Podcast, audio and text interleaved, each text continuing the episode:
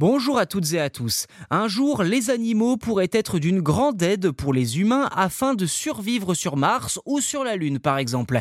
Dès lors, quelles sont les espèces les plus à même de côtoyer les astronautes?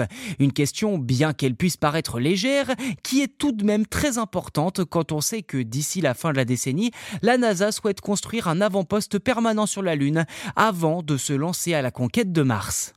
Ainsi, plus on colonise de nouveaux espaces, plus la nécessité d'y implanter un écosystème augmente. La faune joue un rôle primordial car les animaux nous aident à accomplir des tâches importantes. Par exemple, les crevettes et les poissons peuvent être élevés dans de petits espaces et utilisés comme nourriture. Les insectes pourraient permettre la pollinisation, tandis que les minuscules oursons d'eau pourraient nous aider à lutter contre la chaleur. Ce qui nous ramène à la question, quel animal sera le premier à arriver sur Mars ou sur la Lune avec les humains?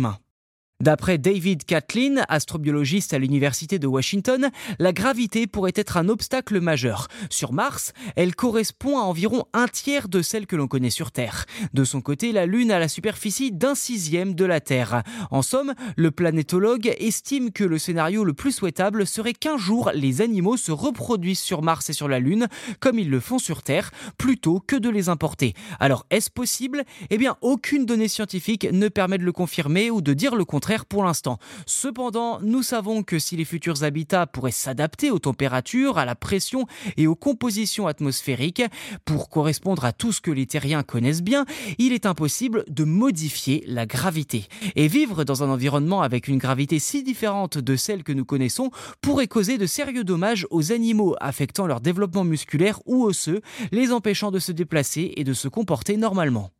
Dès lors, si l'on garde cela à l'esprit, les petits animaux comme les souris ou les animaux aquatiques seraient le choix le plus judicieux d'après les experts de la NASA. Les poissons et autres animaux aquatiques, parce qu'ils flottent dans l'eau, ne sont pas soumis au changement de gravité. Une étude publiée en 2021 dans la revue Frontiers in Astronomy and Space Sciences mettait aussi en avant le fait qu'ils produisent moins de déchets que leurs homologues terrestres.